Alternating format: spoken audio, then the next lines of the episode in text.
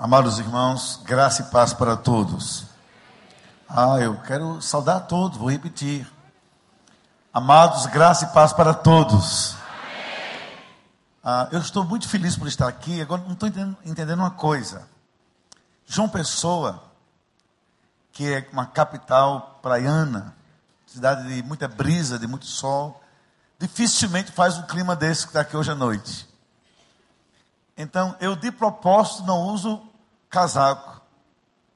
Eu preciso sentir esse frio gostoso. Encontrei o pastor Paulo e disse a mim: não tem que vir de paletó na quinta, na, na quinta ou na sexta. Mas ele estava assim de blazer. Que, Paulo? É o frio. Eu não acredito. Eu curtindo essa, essa, esse clima gostoso. Quero dizer a vocês que eu me sinto muito feliz por estar aqui. Muito feliz por rever alguns irmãos, já falei com alguns deles. Feliz por ver o que Deus tem feito nessa igreja, com esse, sua equipe pastoral. Rever o pastor Paulo, pessoa muito querida, com esposa e agora uma filhinha moça já, praticamente. É, tenho estado sempre em contato com o pastor Vander, amigo pessoal. E todo o Brasil a gente ama essa igreja, acompanha essa igreja. E é claro que também, por extensão, a gente ama vocês. Por isso eu trago um abraço a vocês, de João Pessoa, um abraço da minha família. Minha esposa amanhã estará aqui no culto. E eu espero no Senhor Deus que sejam dias de bênção, de crescimento. Amém? Vamos ficar em pé todos, por favor, nesse instante.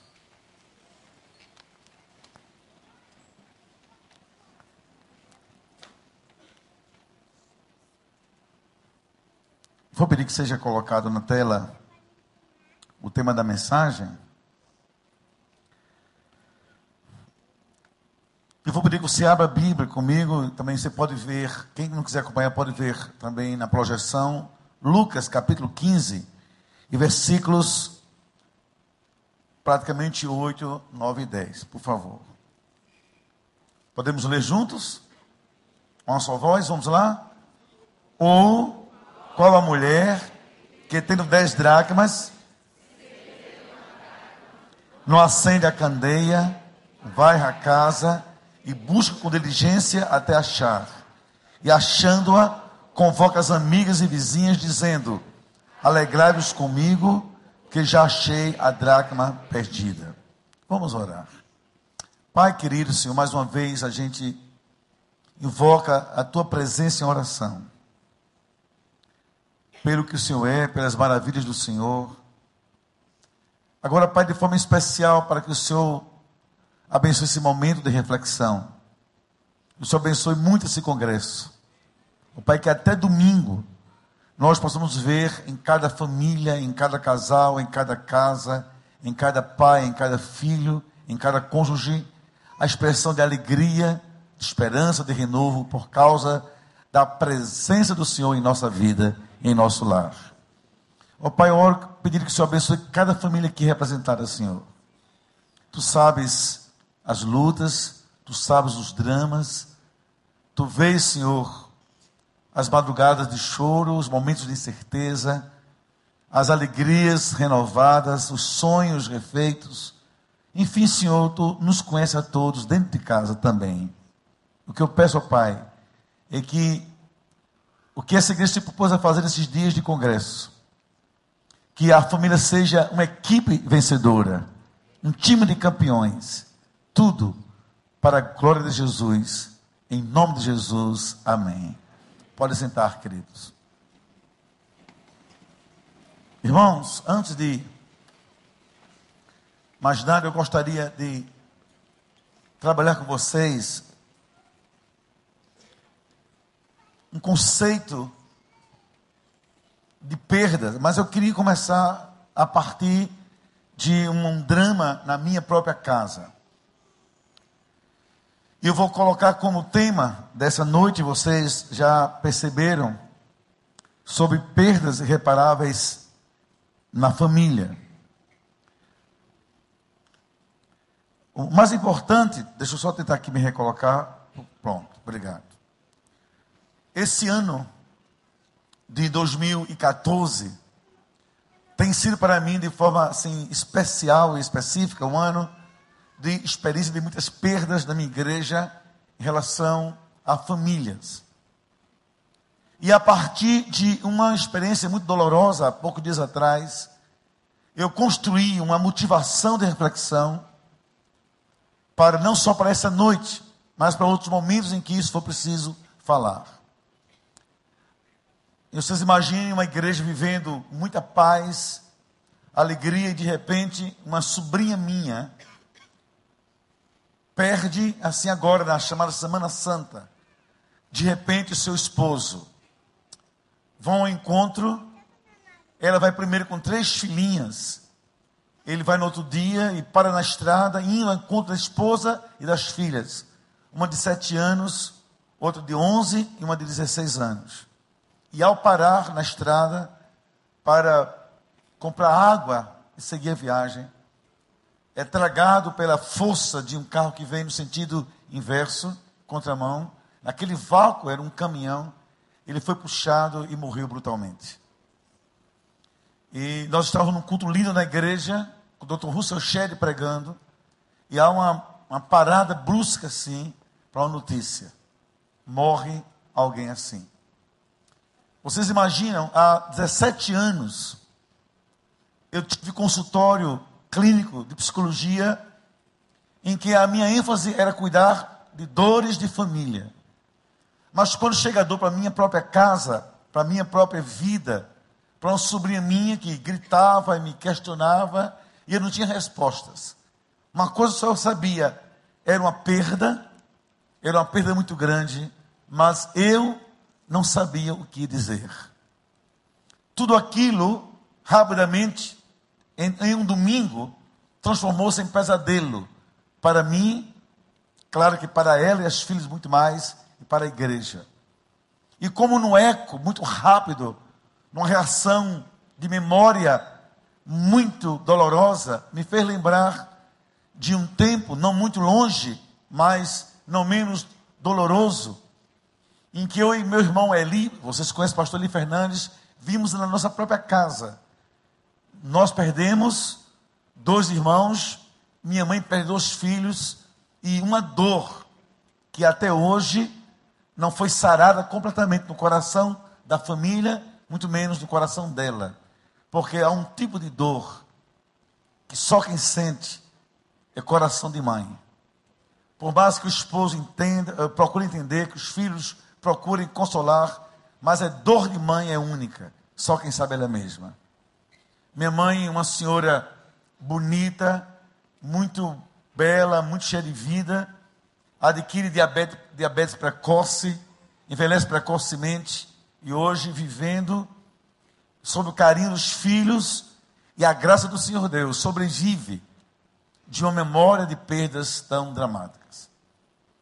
Eu sei que aqui muita gente, muitos me escutam, conhece muito, sabe muito dessa relação em que a psicologia nos quer fazer entender de ajustar a vida às situações da vida com ganhos e perdas. E nós sabemos que as perdas, elas mesmas fazem parte da construção da nossa vida. Ninguém vive só ganhando. Eu sempre imagino que pelo menos há três situações em que a gente vai lidar com as perdas, que elas se encaixam na nossa vida. A primeira perdas são necessárias, que são pedagógicas, nos ensinam, nos remodelam, nos reconstroem. Ai de nós não fossem algumas das perdas do nosso caminho. Só pessoas imaturas que não cresceram, infantis, elas imaginam-se só ganhando, só juntando, aglutinando e se desesperam com perdas. Há perdas necessárias. Elas nos fazem crescer, como disse, nos reorientam a vida. São pedagógicas. Outras perdas são acidentais, são curvas no caminho, nos surpreendem, nos apavoram, como essa da minha sobrinha. Perde o marido numa estrada imprevisível.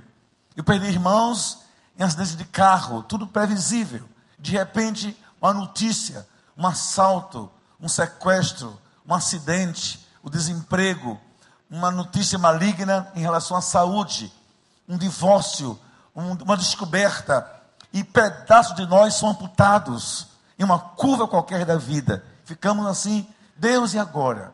Eu lembro-me, na semana seguinte, após o enterro do jovem Flávio, que eu lhes falei, que a filha mais velha, com apenas 16 anos, me manda uma carta, quer conversar comigo. Eu vou à sua casa. Três perguntas que ela me fez que eu não tinha respostas. Olha que curva fechada, que curva perigosa essa menina experimentou na sua vida. Diz assim, tio, porque Deus fez isso com a gente? Porque Deus, que razões tinha Deus, ou teria Deus, ou tem Deus, de deixar três meninas órfãs de pai? Eu só tenho 16 anos, tio, e agora? Minha irmã tem seis, outra tem 11, e agora? Eu disse, eu não sei. Segunda pergunta, ela disse: Que possibilidade há de a gente logo se encontrar com ele? E se eu for logo, como desejo inconsciente, elaborado de suicídio no mente infantil, se eu for logo, posso vê-lo? Vai me chamar de filha e eu vou chamar de pai? Eu queria ouvir a voz dele outra vez, me dizendo filha, por conta eram muito amigos. E finalmente ela diz assim: E se minha mãe se envolver com outro homem. Minha mãe nova só tem 35 anos de idade. O que, é que eu vou fazer, pastor? Vou ter outro homem em casa, outro pai em casa, vai caber aqui no coração da gente? Eu disse, querida, eu não tenho respostas. Mas eu sei que Deus as tem. Vamos orar e esperar que as coisas aconteçam. Porque apesar das perdas, do luto, dos dissabores, eu disse a ela, uma coisa tenho certeza, Deus está no controle de tudo. Deixa o tempo passar.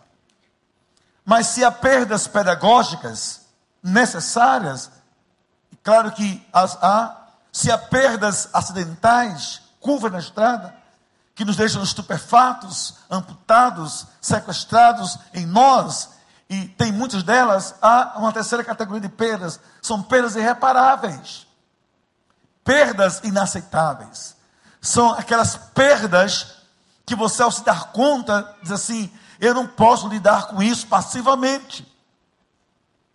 Não posso me dar conta que isso está me faltando, estou me roubando, está indo embora de mim, eu vou buscar. E eu chamo de perdas irreparáveis. E nessa noite, quero reler com vocês agora o mesmo texto, mas eu vou dar um, uma, uma configuração nova, ainda que lendo diretamente da Bíblia para que nós pensemos, havendo tempo, pelo menos, sobre quatro perdas irreparáveis na família, na casa, no lar, no casamento, no coração de quem vive a família. Então, por favor, olhe outra vez para o texto, ainda que me acompanhando, mas não estranhe como eu vou ler. Eu leria assim: qual é a pessoa, homem ou mulher, marido ou esposa, pai ou filho, que tendo dez valores, e se vier a perder um só desse valor, não fica preocupado, não se inquieta, não acende uma lâmpada, não faz da vida uma faxina minuciosa e busca com inteligência até achar aquele valor perdido. E quando achar o valor perdido, não chama amigos e amigas e parentes e faz uma festa, celebra e diz: Olhem, venham comigo, porque eu perdi valores em casa, mas eu os achei. Por favor, celebrem comigo a reparação de algumas perdas. Eu queria conversar com você sobre algumas perdas que a gente não pode se dar conta na família. A primeira é essa: nunca perca em casa a dimensão do sagrado, o senso da direção de Deus, da presença dele dentro de casa. A gente vive hoje um mundo em que os sociólogos chamam de o mundo da secularização. Eu fiz uma formação acadêmica em sociologia e nessa formação eu optei com pós-graduação porque eu mergulho profundamente hoje na cultura pós-moderna, nos meandros do que nos cerca. Que mundo é esse que nos cerca? E uma das facetas desse mundo de hoje é sequestrar da nossa casa, da nossa família, da nossa vida, o senso da presença de Deus, do sagrado. E se tem hoje, irmãos e amigos queridos, algo que é alvo direto dessa secularização é a família. Se perde todo dia, se perde o tempo todo, se perde de várias maneiras essa percepção. Família é projeto de Deus. Família tem a ver com Deus. Não é só se juntar e morar junto. Família tem a ver com aquele que a criou Deus. E eu pediria, se eu fosse possível, por favor, viva, trabalhe, lute, ore, insista, não desista mais, não perca na sua casa essa certeza, a dimensão do sagrado. Deus está em nossa casa. Família é tudo que nasceu diretamente do coração de Deus. Quando você perde isso, fica muito difícil e são, é uma perda irreparável. Olha comigo, por favor, alguns conceitos que eu coloquei aqui para a gente meditar. Primeiro, eu coloco aquilo que eu acredito, a família é um projeto de Deus, por isso ela é sagrada. Minha esposa não é uma mulher qualquer, não é uma mulher apenas fisiológica, biológica, de gênero. Minha esposa é uma companheira que Deus me deu, Deus a escolheu para mim. Escolha de Deus também a sua esposa, o seu marido. Quando eu coloco Deus nessa relação, eu entro na dimensão do sagrado no casamento. E a Bíblia diz para nós homens: quem acha esposa alcançou a benevolência do Senhor. Isso é Deus nos abençoando. Também diz a Bíblia: os filhos não são apenas fruto do encontro do espermatozoide com o óvulo. Isso é apenas um momento biológico a Bíblia diz que os filhos são herança do Senhor. E quando a Bíblia quer trazer o sentido de como é linda a relação entre Deus e a igreja, entre Jesus e a sua noiva igreja, ela usa também a comparação do amor, do cuidado entre o marido e a esposa. Então, família é isso. Casamento é uma aliança entre duas pessoas, homem e mulher, que pelo amor são atraídas que se unem voluntariamente. E tudo isso é selado por Deus. Isso é muito sério para a gente viver com Deus esse ideal de família. Se, se perdemos isso, irmãos, tudo começa a ser desconstruído em nossa mente, sobretudo em nossa casa. Escuta uma coisa, eu não vou projetar nome, não vou dizer que seria antiético, mas há dias atrás, não mais que 20 dias, foi a João Pessoa para gravar no interior do estado, cena de um filme, um dos principais atores, atores da Rede Globo do Brasil, inclusive esse ator mora aqui no Rio. E ah, tem um, na minha igreja um rapaz que ele tem uma empresa de transporte, ele foi levar esse ator para o sertão. Quatro horas e meia de viagem, quase cinco horas.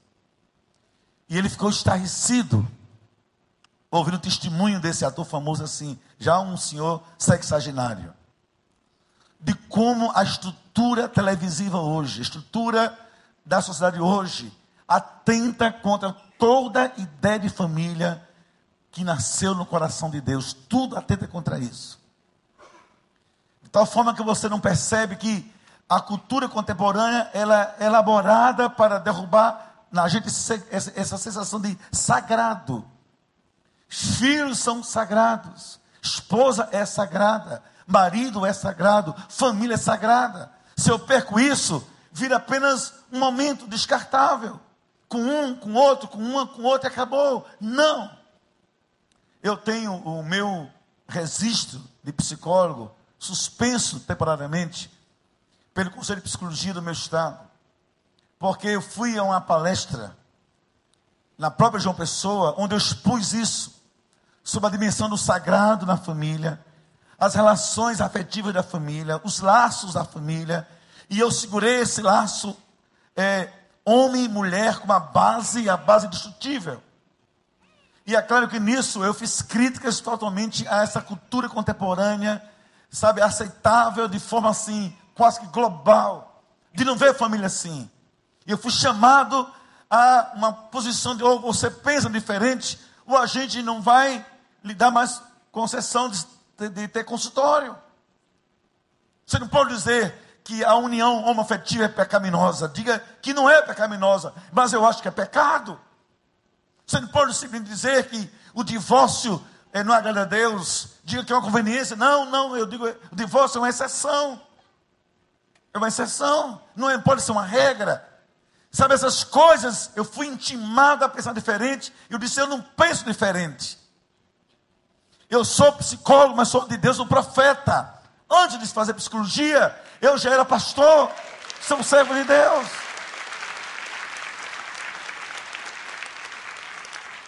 Sabe, a gente ama, prega, insiste, mas eu disse assim, eu insisto em dizer, família nasceu no coração de Deus e não no coração de Freud. Família nasceu nos céus e não nas universidades. Família não é cultura, família é algo divino em nossa presença. Lute pela sua família, lute pelos seus filhos, lute pela sua esposa, lute pelo seu marido, lute pela sua casa e coloque em casa Deus. Insista em erguer para Deus em casa um trono, um altar. Sabe por quê, irmãos? Na cultura contemporânea, da arquitetura contemporânea, a diversão contemporânea, Deus é um ser descartável. Onde havia um altar, colocamos televisão. A Deus a TV é quem dirige a nossa família. O Deus foi destronar o Deus verdadeiro. A gente fica com medo. Escute-me, eu tenho 35 anos de pastor. Numa mesma igreja, não sou aventureiro. Tenho 25 de consultório. Posso falar com, pelo menos com quem tem autoridade casado, dois filhos e já vou. Escute, sem a noção do sagrado, sem o culto a Deus, sem a busca de Deus, nossa casa, nossa família fica vulnerável a todo tipo de tentação. Não existe igreja forte com famílias fracas. O primeiro altar da vida não é o templo, é a nossa casa. O primeiro culto não é na igreja, é na mesa. Se você perguntar a mim, pastor Estevão Fernandes, que lembrança você tem na sua infância? Eu diria a vocês, quase nenhuma lembranças boas em termos da cultura contemporânea. Por exemplo, meus pais eram pobres, meu pai era carteiro, éramos oito filhos. Então eu nunca tive carro, conforto, dinheiro, nunca, nem eu nem meu irmão ali. Então, ideia a vocês, eu vim saber o que era um quarto para mim, quando eu casei, talvez eu apreciei o casamento para ter meu quarto. Que até 18 anos eu dormi numa rede, numa sala, que a casa não caberam oito filhos, quatro mulheres, quatro rapazes. Então eu não sei, não soube o que é conforto. Meu pai, eu, quando eu vim ter um carro, era a cômoda da minha igreja. Você imagina, a cômoda da igreja foi meu primeiro carro, meu BMW nos anos 80. Agora, olhe para mim bem. Pastor Estevão, que lembranças você tem da sua infância que lhe marcaram sempre? Vou dizer, a mesa da minha casa e na mesa o cu doméstico a cada dia. Meu pai com oito filhos, hinos do cantor cristão. Meu pai com oito filhos, lendo a Bíblia para a gente, ensinando salmos, decorando salmos. Indo para a igreja com a gente, quatro pegados na mão, quatro nos braços, Dois deles, dois minha mãe. Depois o menorzinho que morreu nos braços da gente. Ônibus. A minha lembrança é essa: um homem ensinando sobre Deus em nossa casa. Um homem orando a Deus em nossa casa. Que lembrança eu tenho de que minha casa era linda, que era um templo para o meu Deus. Agora olha o que restou. Meu pai ficou velhinho, teve um AVC. Minha mãe, pelas perdas, envelheceu precocemente, ficou diabética. Dois irmãos foram para o céu no acidente. Ficamos seis. Os dois homens são pastores. Minhas quatro irmãs, casadas com quatro homens de Deus. Dos quatro, um dos meus cunhados também é pastor, mora nos Estados Unidos.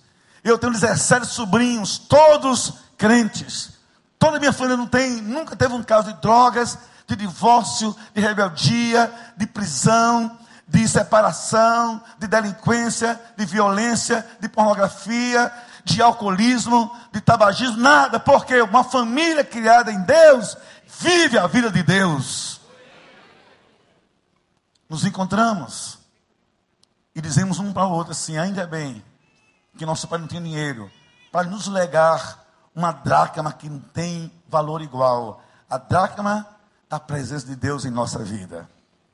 Por isso eu lhe peço, Pai querido, trabalhe, estude, invista, lute, porque a vida é assim, mas não deixe que na sua casa seja perdida a dracma dessa consciência. Deus mora em nossa casa.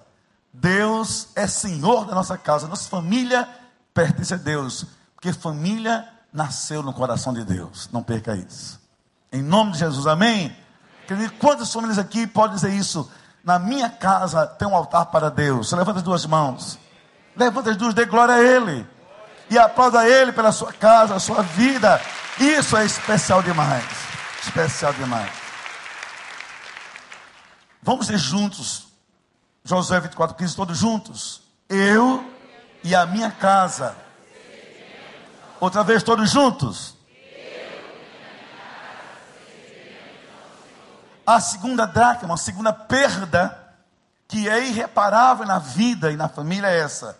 Nunca perca em casa o valor da afetividade, a vivência dos sentimentos nas relações familiares. Afetividade. O que eu vou dizer a vocês não é novidade, que toda mulher sabe. Mas lembrar é sempre bom. Porque as lembranças fortalecidas geram memórias também fortalecidas. Escute bem. Nós homens, eu faço parte desse grupo, somos também enganados pela nossa cultura que nos cerca. De que a gente pode expressar amor para com a esposa, amor para com os filhos através de coisas. Então há em todos nós muita culpa armazenada, culpa não resolvida, pelo tempo, pela pressa, pela ocupação, pelo desgaste, pelas ausências. Essa culpa é inconsciente, mas ela é real. E aí a gente começa a viver coisas estranhas. Por exemplo, o pai se acha um bom pai porque paga muitos carnês para os filhos, a melhor escola, o melhor carro, isso e aquilo. Quanto mais paga, mais gasta. Mas imagina que isso é ser pai, ou ser um grande pai. Às vezes nós, maridos, se pudermos, o melhor para a família e para a esposa. Quantos anos eu vivi como pastor, ganhando pouco, sem condições nenhuma, nos meus primeiros dez anos, da minha esposa um vestido bom, um sapato, não tinha como. Não tinha como, eu chorava. Eu tinha essa culpa de saber, esposa de pastor, eu não podia dar nada além da minha limitação. Escute, querido, eu fiz uma opção pela vida. Sempre fui pastor, sempre vivi da igreja, sempre lutei com a igreja. E quando comecei a ter consultório, que comecei a ganhar dinheiro e mais do que o meu salário, Deus me deu um alerta. Eu tive que parar para não perder o foco. Fechei o consultório, trouxe-o para a igreja para que continuasse a ser como sou pastor, 100% pastor. Qual foi a minha opção? Eu disse: eu não posso dar meus filhos, nunca vou dar meus filhos carros bons. Não permiti o meu salário naquele tempo. Nunca vou dar meus filhos roupas de grife, nem eu, nem eu podia comprar. Minha esposa tinha que esquecer que existiam marcas como Louis Vuitton e outras e outras e outras. Esquece. Vamos pensar de outra maneira. Como? Eu queria me dar para vocês. Vocês não terão, vocês não terão apenas, não terão o melhor do comércio, o melhor do mundo fashion, o melhor do mundo das coisas, mas terão o melhor do meu coração. Vocês terão a mim de verdade. Com isso, procurei ser um pai afetivo, ser um marido presente, para não deixar o coração dela, o coração dele, sabe, além de sofrendo por não ter as coisas, também sofrendo por não ter a mim. Até que um dia, olha só isso, tentando já superar essa culpa que eu carregava, comecei a melhorar, ganhar um pouquinho mais, a igreja foi crescendo, foi crescendo, e um dia eu pude dar uma joia à minha esposa. Os irmãos terem ideia, dividi em 10 meses para pagar aquela joia. Ela nem gostou. Isso é o pior da história, é essa. Ainda bem que ela não está aqui hoje para ouvir essa história. Senão lá no quarto do hotel eu ia pagar caro. Ela olhou assim um colar de ouro. que eu nunca tive para mim, mas dei com alegria. Assinei 10 promissórias. Coloquei assim de presente, numa caixa de presente, dia de Natal, coloquei na, na cama, no cantinho onde ela dorme, e pronto. Uma embalagem linda. Quando eu voltei do culto à noite, estava do mesmo jeito. Nem sequer abriu. Eu disse, Neide, não é possível. Meu presente. Você nem sabe quando custou, também nem perguntou, nem vou dizer. Mas só quero dizer nele que eu passei anos para poder fazer isso. Isso é uma joia que eu estou lhe dando. Ela diz assim: eu abri, assim, eu tive acesso, percebi que era um, uma joia, mas não abri. Porque não vi perto desse pacote o que é mais importante. Não vi uma cartinha sua, um bilhete seu. Irmãos, eu tive uma raiva carnal. Sabe, sabe desse, se não fosse o marido crente, morando assim no oitavo andar do edifício, a vontade que eu foi pegar pelo pescoço, rodar, rodar, rodar, rodar, rodar e mandar para a eternidade dentro do tempo. Claro que eu não jamais faria isso. Pensei assim comigo, como é que eu me esforço, junto dinheiro, vou pagar 10 prestações e a mulher reclama que não tem um bilhete. Mas bilhete é barato, é mais fácil. Aí sabe que ela me disse? Aí, em 95, ela desconstruiu meu mundo e realinhou meu coração com dela. Ela disse, Estevão, você pode me dar o que você puder dar. Nunca fará diferença quando me lembrar que eu sempre terei o seu coração. Um bilhete são suas palavras. E palavras são pensamentos verbalizados. Joias serão sempre joias. O valor delas é se você vier com elas também. Sabe por que ela disse a mim? Olha, Estevam, mulher bem amada Mulher feliz, aliás. Não é mulher que tem joias. É bom tê-las. Mulher bem amada, mulher feliz, Estevam. Não se numere pela marca do sapato, nem das bolsas, nem do tamanho das coisas. Mulher feliz é o que eu sou até hoje. É mulher bem amada. Se você souber amar, você já era mulher feliz. Pode aplaudir, foi ela, não fui eu que inventei essa história. Sabe o que aconteceu até hoje? Aí eu como qualquer coisa, já sei, todo ano agora, pode ser uma coisa também, só dou bijuteria desde então. É assim, Neide, meu amor, faça uma cartinha, ela chora com a cartinha. Eu descobri, a cartinha é barata, a joia é também, mas o coração não tem preço.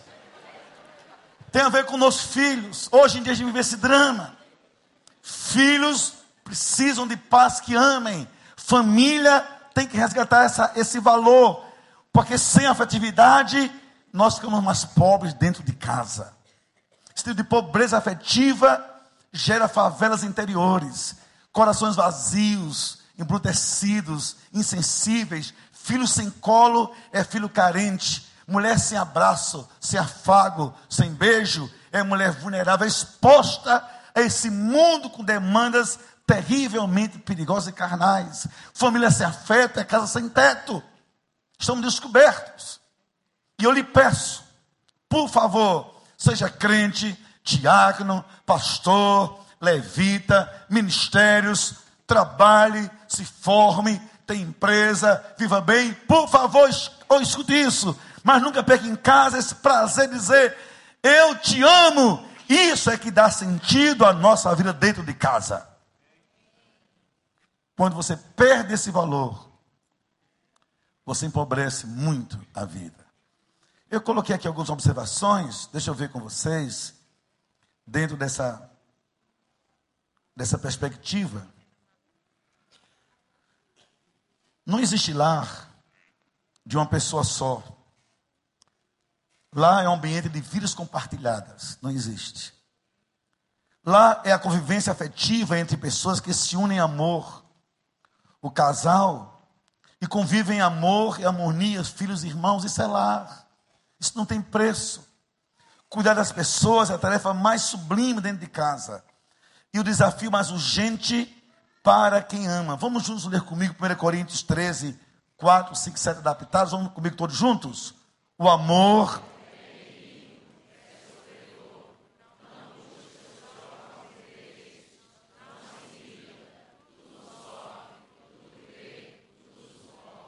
vou lhes contar uma ilustração, nem seria bom eu contar. Mas há coisas que eu aproveito quando os filhos não estão presentes. Ou a esposa está apenas presente pela metade.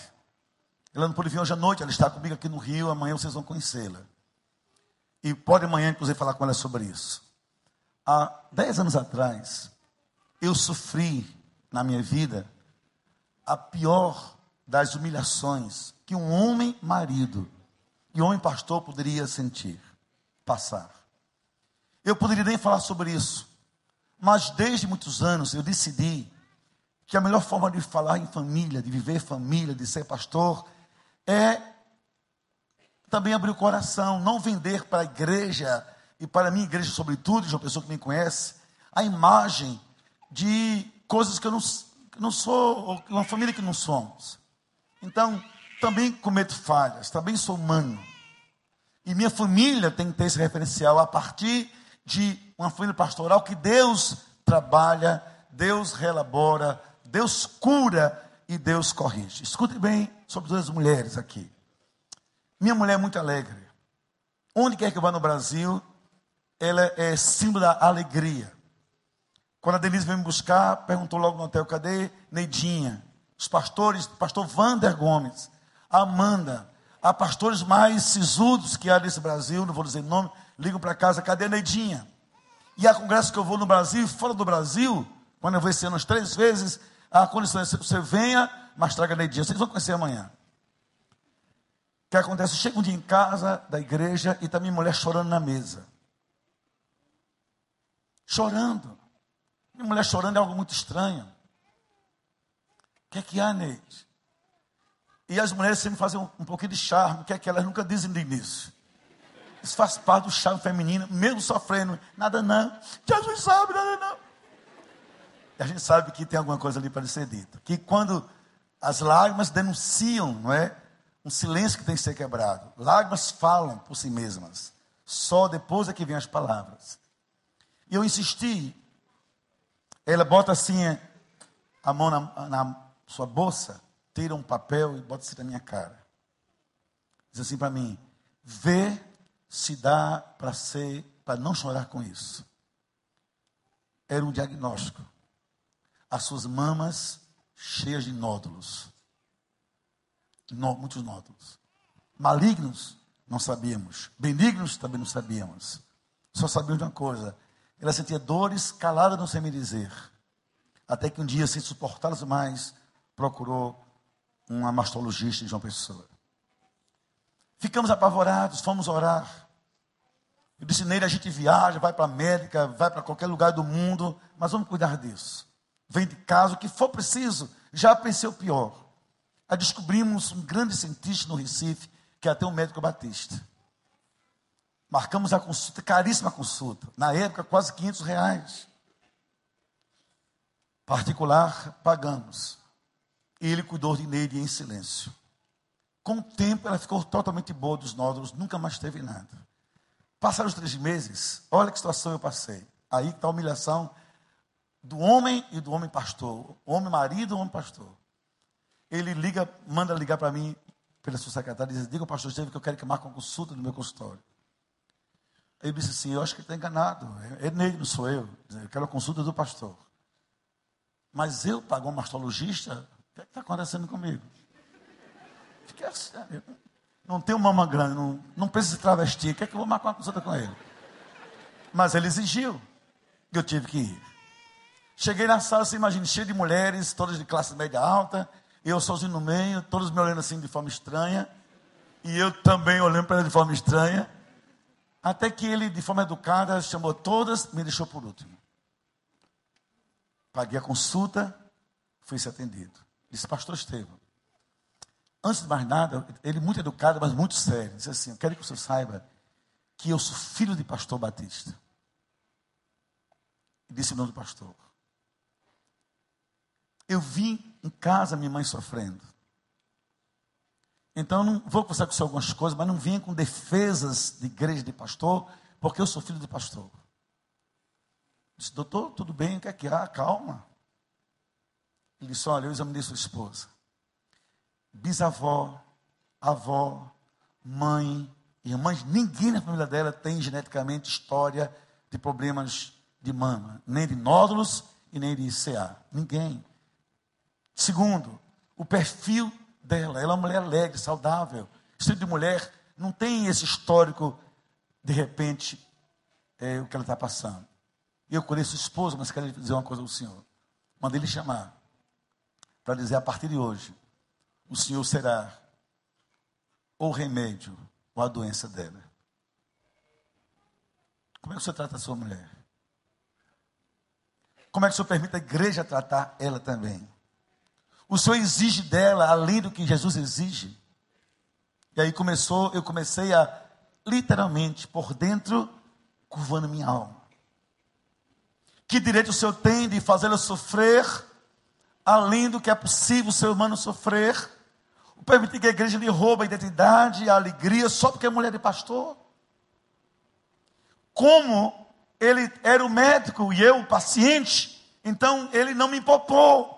Pastor Estevão, eu conheço mulheres que casaram-se saudáveis, bonitas, cheias de vida.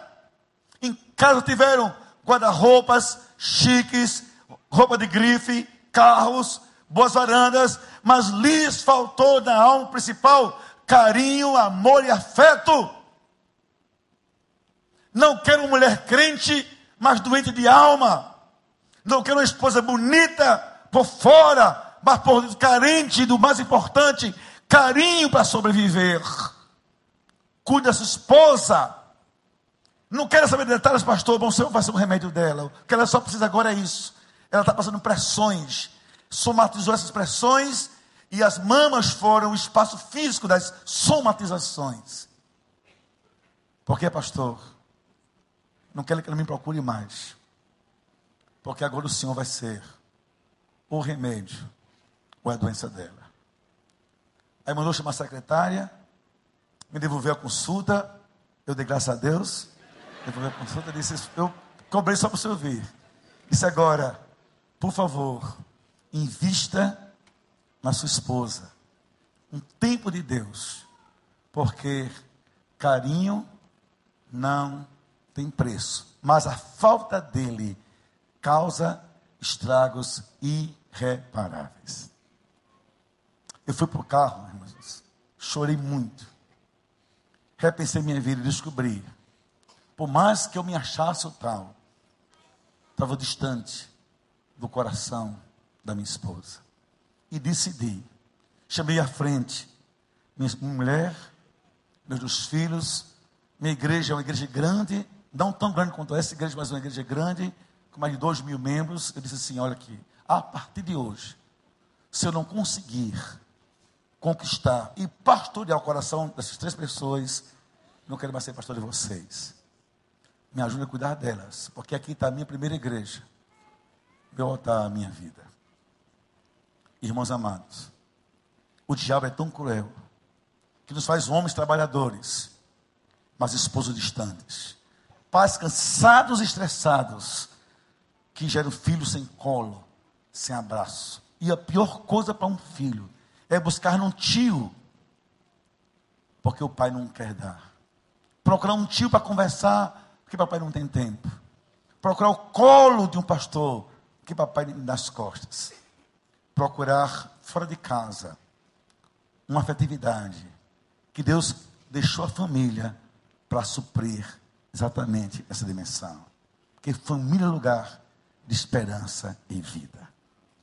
Cuide das pessoas, porque elas é que formam o lar que você vive. No final da vida você vai descobrir Todo mundo vai embora. Fica a família. Que a família é um valor inestimável. Mas não perca a afetividade. Eu vou fazer um pedido e vou prosseguir já perto de terminar. Para não lhes cansar. Obrigado, querido. Obrigado. Mas eu quero fazer aqui um pedido. Quantos casais aqui, marido e mulher, estão aqui juntos, sentados, juntinhos, como dois pombinhos gospel? Fique em pé, por favor. Em pé, só o casal. É o casal, marido e mulher. Nem pode ser namorado nem noivo por enquanto. Tem que ser os dois. Vou pedir que vocês fiquem de frente um para o outro. De frente. Pega as duas mãos. Frente a frente. Olha, agora olhe para ele, olhe para ela, só me escute. Escute. Pastor Paulinho também, cadê a sua? Meu filho, que papo é esse? Vai pegar sua esposa. Não fuja, não. Olha, isso, Paulinho vem depois, agora, importa a sua esposa. Depois vê esse detalhe. Olhe para ela. Psst. Olhem os olhos do outro, só me escutem. Eu vou pedir, quando você já, cada esposo, vai dizer assim, olhando nos olhos dela, filha, eu te amo. Agora eu digo um ti bem carioca, eu te amo. E ela respira assim, e eu também. Aí, gente, só a graça de Jesus. Pode começar agora. Já! Um selinho liberado por enquanto. Cuidado para na igreja. Pode sentar. Ah, Jesus do céu.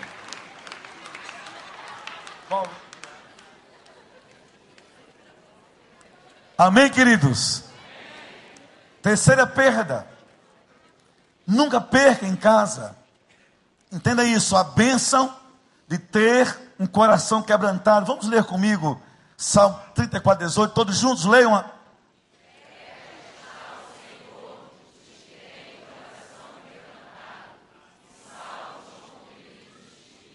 Há dois tipos de família, ou chamo de categoria de família. É claro que isso é muito simplista, mas é, é, é uma forma de abordar isso publicamente. Veja bem, eu vou aqui expor, e você vai olhar para essas categorias e tentar encontrar a sua aqui, de família, por favor. Primeiro, é a família saudável. Família saudável é um lugar de vida, felicidade e crescimento, como disse bem o pastor Cleber Lucas há pouco tempo. Isso é família saudável. A gente casa para isso. Família é isso. Família é um lugar de vida, de sonhos, de esperança, de alegria, de crescimento. Isso é família. A sua é assim, porque é assim que Deus quer que nós sejamos como família.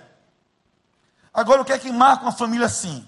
Olha, amor, solidariedade, paz, companheirismo, amizade, doação, perdão, confiança, vida espiritual e respeito, entre outras coisas. Isso marca uma família saudável.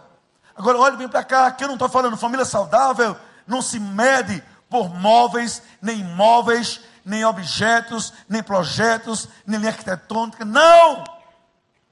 Há muita gente aqui no Rio solitária, vazia, morando bem, olhando para o mar e se matando olhando para o mar. A gente se drogando no meio de muito luxo e conforto. E há muita gente feliz, onde a gente nem imagina, em lugares simples. Que é o que marca uma família saudável, não os móveis que cercam a sua vida, mas os sentimentos que nutrem o seu coração. Isso, irmãos, é fundamental, não brinque com isso. Número um, existe amor, solidariedade na dor, no sofrimento, na angústia, na depressão, Nunca dê sua esposa, ah, nunca menospreze o sentimento dela, nem o sentimento dele, nem dos filhos. Por favor, solidariedade. Isso você vai juntando companheirismo, até entender que família é lugar de esperança e vida. Há outra categoria de família, é a família opressora. Olha que esses corações não conseguem sorrir o tempo todo. Aquele momento é como uma gangorra sempre oscilando entre o mau humor e o, bem, o bom humor. Há uma opressão latente, um lugar de hostilidades, de ambiguidades. Ele me ama mesmo? Papai gosta de mim? Ela me ama mesmo? Ele me entende? O que se passa no coração dele? No coração dela, medos e ambiguidades, essa família opressora.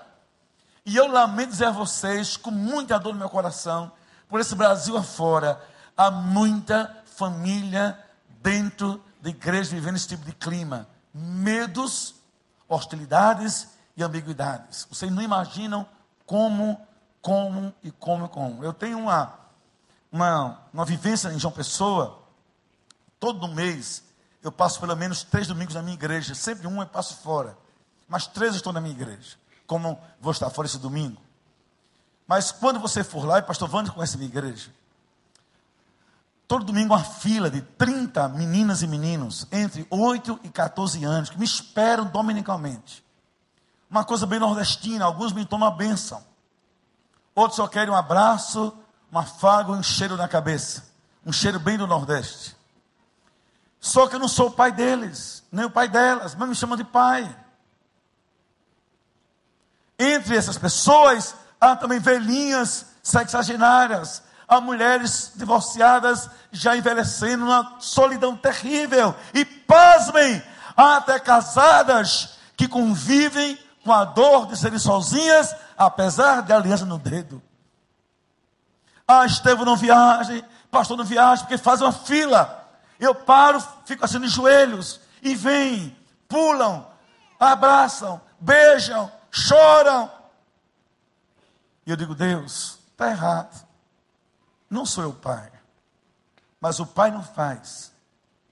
Vem buscar na igreja, do pastor, o pai, o carinho que tem em casa. Mas diz assim: por que papai não é assim?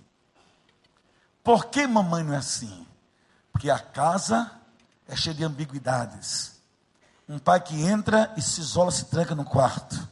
Um marido que chega e é inacessível na sua cadeira, no seu trono, nos seus dramas. Ninguém chega perto.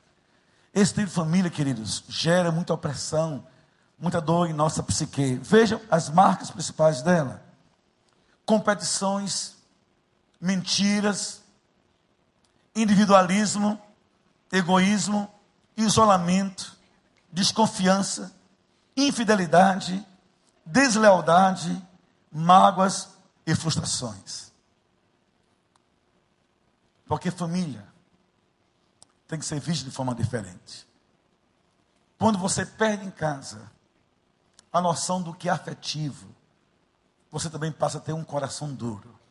Um coração que não é quebrantado é expressa esse tipo de coisa. Por exemplo, para que competir? Como competir marido com mulher? Que sentido tem isso? Para que viver isolado se somos um casal? Para que dominar, sabe, um ambiente dominado pelo individualismo se somos uma só carne? Que bem eu quero para mim que minha mulher não tem direito de sentir? Que prazer eu vou usufruir que meus filhos não possam também tê-los? Que prazer, que sentido tem isso?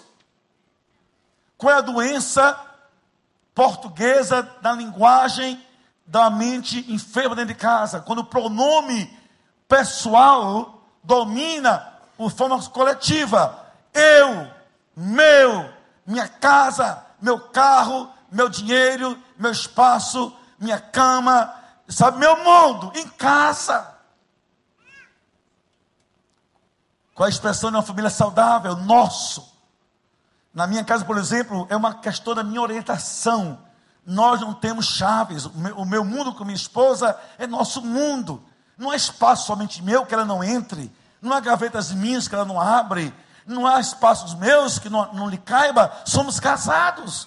Como é que vou dizer assim? Estou casado, mas esse é meu espaço. E eu fiquei triste. A semana passada eu estive em Blumenau, em Santa Catarina. E um grande arquiteto, crente, me levou para mostrar um apartamento que ele mandou fazer para um colega seu, evangélico em Blumenau. Eu fui conhecer. Irmão, eu fiquei pasmo, tanta tristeza. Mas não é dele, é da, da estrutura da cultura pós-moderna que divide a gente. Olha o que ele estava feliz finalmente consegui comprar um apartamento dos meus sonhos. O quarto tinha duas camas, o casal, mais duas camas, duas pias, dois banheiros, dois mundos. Aí eu pensei comigo, que, que mundo é esse que esnoba fragmentar que Deus uniu? Que casal é esse que não suporta dormir junto, dividir junto espaço, banheiro, nem pia. Que doença é essa que nos isola tanto? E eu disse assim, colega, escute. Isso é beleza arquitetônica, mas isso é pobreza afetiva.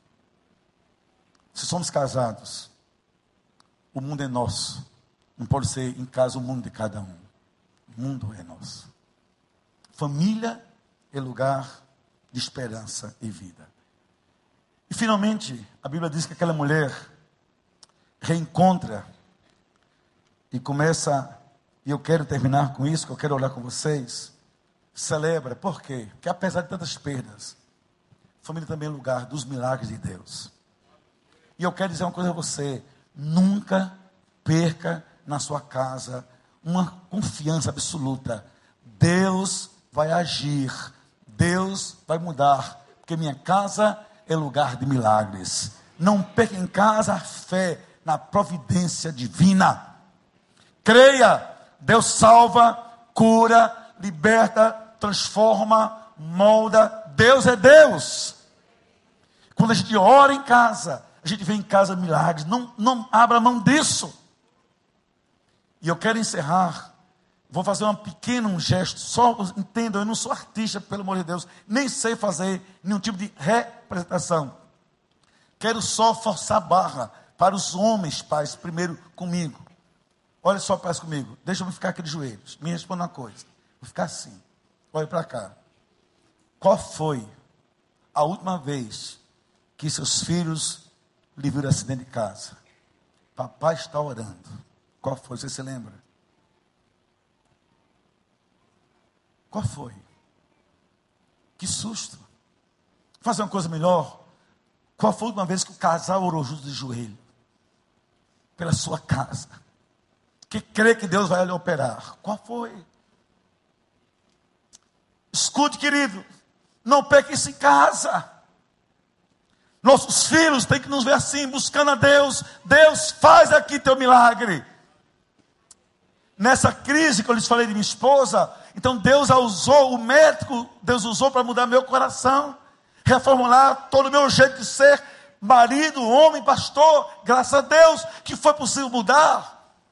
Agora escuta coisa, nele, nessas noites sentindo dores, vou para o médico, aí eu disse, Neide, vamos ligar para tal, tem um pastor amigo meu, homem de, de oração, vamos ligar para fulano, sabe o que ela disse? Não, vem aqui, bote a mão no meu corpo, ore por mim, que você é o meu sacerdote. Eu preciso crer que meu marido é um homem de Deus. Ore por mim agora. E queridos, escute uma coisa. Se nós não crermos nisso, se nós perdemos esse valor, que vai ser da nossa vida? Eu quero fazer um desafio para os pais e mães que têm filhos adolescentes, já que os, os grandes já cresceram muito. Quando minha filha era adolescente, ela começou a se envolver com um rapaz ímpio. Eu não vou entrar em detalhes. Só o fato espiritual da casa. Aí eu procurei um pastor, conselheiro, como eu, psicólogo, no Recife. Mas ele me ouviu e disse: Estevão, o que é que eu vou dizer a você? Você também é psicólogo? Faça o seguinte: nós somos pastores. Ore por ela. Porque quando a gente não acessa o coração de outra pessoa, Deus acessa. Quando a gente obstrui os caminhos, Deus cria pontos dentro de casa. Isso é milagre de Deus. E quando pai, mãe, esposa ou marido não consegue mais tocar aquele coração, Deus o tem em suas mãos. Agora creia nisso. Então, olhe, paz. Thaís estava deitada dormindo com 12, 13 anos. E esse rapaz ímpio, porque minha filha ficou mocinha muito cedo, menina bonita, alta. Olha o que eu aprendi, fiz isso. Escute, pais. Tá aí, Thaís. Eu assumi esse valor. Pai e minha esposa de lado. Nós não criamos filha para casar com um homem ímpio. Eu rejeito a ideia de minha filha ter na sua vida um mundano que gosta de carnaval, de bebida, de álcool, seja adúltero. Eu rejeito em minha casa a ideia de um genro mundano que afronta o evangelho, que surge a minha família. Eu quero minha filha com um homem crente. O pai, eu rejeito a ideia de uma filha casada para ser infeliz, sem carinho, sem afeto, um homem egoísta, insensível, manipulador. Minha filha, o Senhor foi criado com carinho, o Senhor deu um homem que supra o seu coração, nutra a sua alma, como a mulher precisa. Ora, Estevão. E a menina apaixonada. Assim também meu filho. Passa um tempo. E a gente lutando em oração. Toda noite. Senhor, creio que o Senhor vai fazer isso, é a tua providência. Passa o tempo e Deus sabe fazer as coisas. Eu vou fechar para você ver que milagre. Aquele sentimento da minha filha lutando, lutando e sofrendo, e a gente sofrendo com ela. Chega um tempo que termina o culto e vem um rapaz com minha esposa para falar comigo. disse: Pastor Estevam, quero falar com o senhor, porque não olha a diferença. Eu queria a sua permissão para namorar a Thaís. Olhe bem para mim. O diabo vem pela porta dos fundos, Deus vem pela frente. O diabo sempre é sorrateiro, Deus trabalha na luz. O diabo vem escondido, Deus se apresenta. Olha que diferença. Agora eu sei, pastor, que ela está passando essa fase. Aí ele, nem conhecia esse rapaz. Na época, 23 anos. Fazendo um concurso para juiz federal. Já formado em direito. Com um bom emprego nessa área de uma pessoa ainda hoje. E vai fazendo, e vai fazendo, e vai fazendo. E Deus toca o coração de Thaís. A gente está orando toda noite. Senhor, eu creio no teu milagre. Até que Deus operou completamente. Os dois se casam.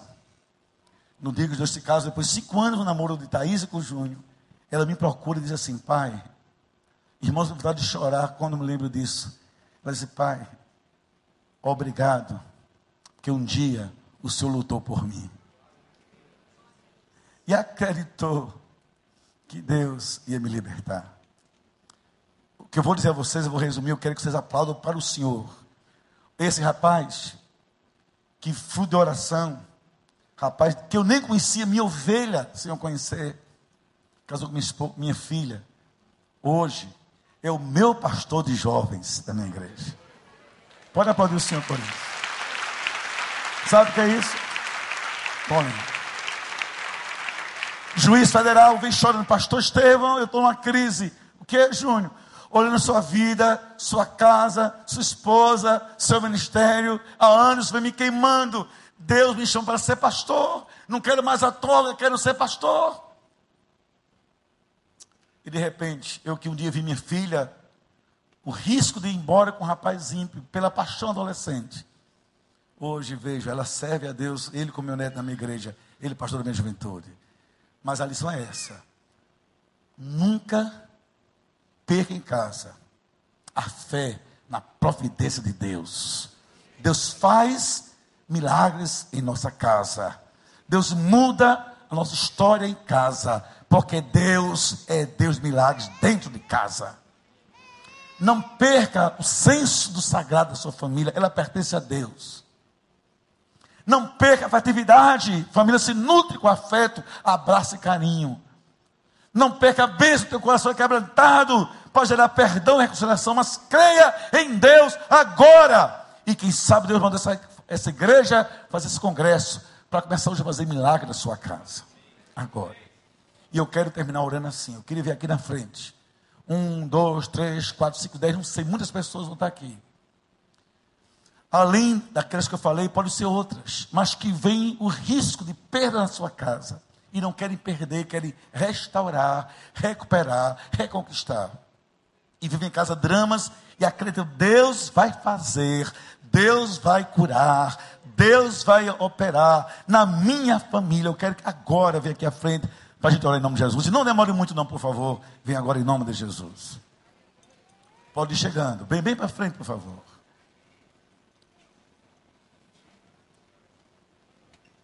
Vai chegando, querido.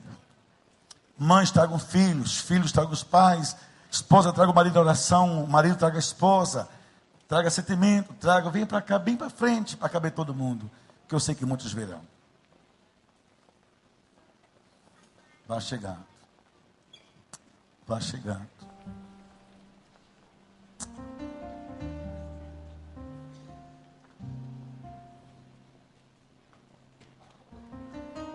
Vai chegando.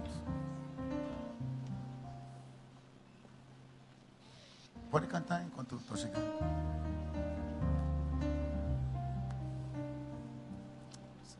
Deus abençoe, Deus abençoe. Apóstolo Paulo e mais pastores, se vocês puderem, viu, Paulo, os pastores, não estiverem pôr a mão sobre as pessoas, já abençoando elas, mandar a oração final, seria muito bom. Só espalhe minha mão e abençoando, abençoando, abençoando. Está chegando.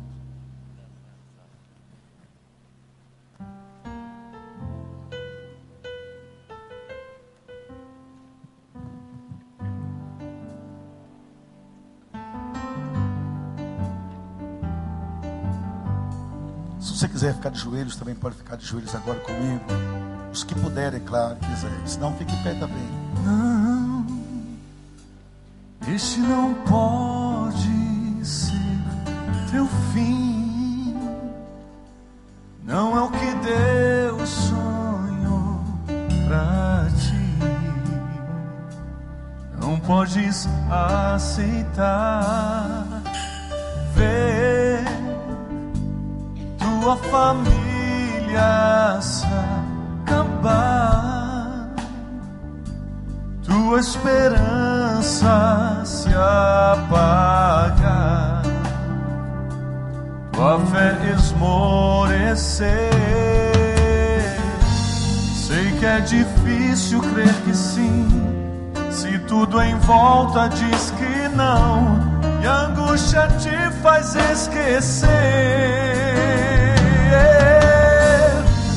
E tudo que Deus prometeu, que sobre a tua vida estão as mesmas bênçãos de Abraão. Bendita será tua casa.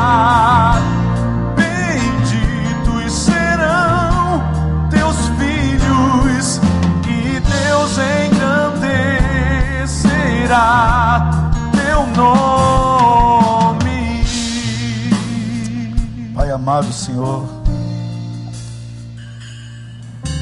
quantas coisas a vida nos rouba, nos sequestra, quantas perdas, ó Pai, ao longo da nossa história de vida. Com ela, Senhor, aprendemos tanto, mas também sofremos tanto. Mas, Pai, há perdas que são inaceitáveis, que são danosas demais.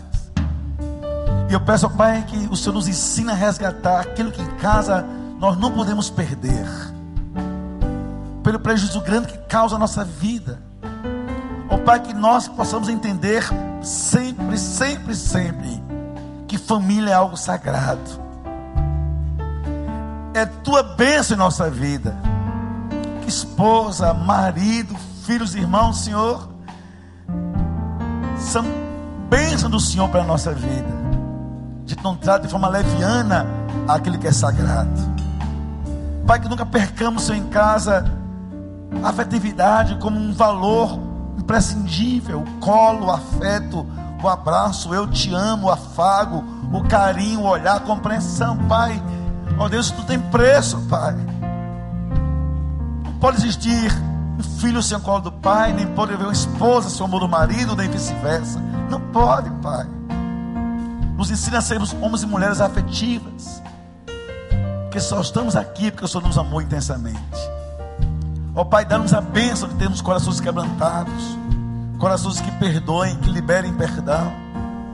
Reconheçam quando erram, Senhor. Chorem, clamem ao Senhor em casa. Ó Pai amado, tira essa crosta de insensibilidade que invade a nossa vida. Destrona, Pai, o nosso eu para construir caminhos diferentes. Cada mulher aqui se sinta em casa uma mulher bem amada. Cada filho se sinta bem amado, cada esposa igualmente, Pai. Pai, eu te peço finalmente, possamos ver em nossa casa os teus milagres. E Pai, agora orando, eu libero, ó Pai, da minha parte, que eu creio nisso, uma palavra profética de vitória. Tu vais operar maravilhas em nossa casa, em nome de Jesus. Pai, veremos teus milagres, cura emocional, cura física, cura relacional. Ó Pai, recompõe aquilo que está sendo destruído, Pai. Refaça, ó Pai, pontes quebradas. Pai, abençoa nossos filhos, nossas filhas, Senhor. Nossos filhos são tua herança, Senhor. O mundo não vai levá-los, Pai. E olha, Deus, proclamando, profetizando que eu creio, ó Deus, nós vamos ver em nossa casa o fluir da tua graça, do teu poder, em nome de Jesus. Que a gente nunca perca essa consciência verdadeira. Deus pode, Deus vai fazer, e nós cremos no poder do nosso Deus. Então, Pai, abençoa cada vida aqui, cada família aqui, no poder do nome de Jesus. Amém, amém.